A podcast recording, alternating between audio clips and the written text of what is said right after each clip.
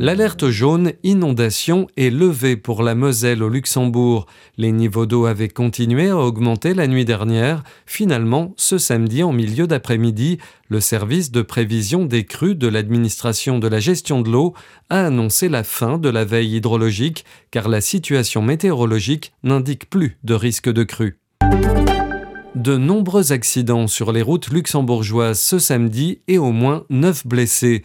Le premier a été signalé peu après 11 heures, rue du Stade à Pétange, lorsqu'une voiture a terminé sa course dans le fossé, faisant un blessé. Vers midi 20, à Hollenfels, rue des Prés, un cycliste a été renversé et blessé. Peu avant 13 heures, c'est un motard qui a terminé à la renverse à Emsen, rue de la Rochette, mais c'est vers 13h15 que l'accident le plus lourd est survenu à Esch-sur-Alzette, rue de Luxembourg, faisant pas moins de 5 blessés, dont un piéton. Enfin, vers 13h40, toujours à Esch, sur le boulevard Prince-Henri, une personne a été renversée. Le ministère luxembourgeois de la Santé met en garde. La cocaïne et l'héroïne sont souvent coupées au Luxembourg. Dans une réponse à une question parlementaire, les autorités ont indiqué que les échantillons de cocaïne et d'héroïne saisis par la police luxembourgeoise sont généralement dilués avec diverses autres substances qui peuvent être nocives. La cocaïne saisie au Luxembourg a une pureté moyenne de 62%. Les produits de coupe les plus fréquemment détectés dans la cocaïne sont le lévimasol, la phénacétine, la lidocaïne et la caféine. Quant à la pureté moyenne de l'héroïne, elle n'est que de 12%. Le paracétamol est le produit de coupe le plus couramment utilisé. Dans la plupart des cas, ces produits ne présentent pas nécessairement un risque pour la santé plus important que la substance elle-même, mais parfois les drogues sont mélangées à des opioïdes synthétiques, ce qui rend leur consommation beaucoup plus dangereuse. Le Luxembourg continuera de se tenir à votre côté. C'est le message sans ambiguïté de Luc Frieden adressé à Volodymyr Zelensky alors que ce samedi 24 février marque les deux ans de l'invasion russe en Ukraine.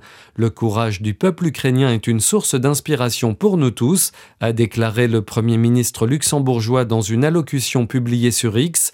Depuis deux ans, vous défendez nos valeurs et nos principes communs. Le Luxembourg continuera de se tenir à votre côté, a-t-il ajouté dans ce court message.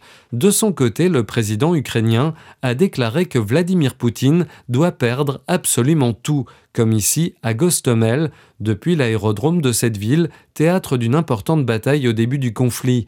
Le président ukrainien était entouré de la présidente de la Commission européenne, Ursula von der Leyen, et des premiers ministres italiennes, Giorgia Meloni, canadien, Justin Trudeau, et belge, Alexander De Croo, venu en Ukraine à l'occasion de ce deuxième anniversaire de l'invasion.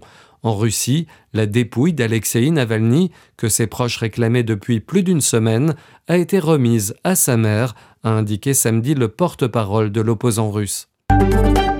Démarrage agité pour le Salon de l'agriculture en France. Un comité d'accueil d'agriculteurs a dormi devant le salon avant la visite samedi d'Emmanuel Macron en terrain miné tant la colère se cristallise désormais sur la personne du président. Cela après la polémique autour de l'invitation des soulèvements de la terre, collectif écologiste ONI de nombreux exploitants, est finalement annulé. Des heures ont éclaté samedi matin entre des manifestants et des membres du service d'ordre du Salon de l'agriculture, après que des militants des syndicats FNSEA, Jeunes agriculteurs et Coordination rurale ont forcé une grille et fait irruption dans l'enceinte. Emmanuel Macron a finalement débattu avec des agriculteurs en petit comité samedi avant d'inaugurer le Salon de l'agriculture dans le vacarme des sifflets et des insultes de centaines d'agriculteurs. Cette 60e édition a démarré avec plusieurs heures de retard. Retrouvez toute l'info du Luxembourg et de la Grande Région sur rtlinfo.lu.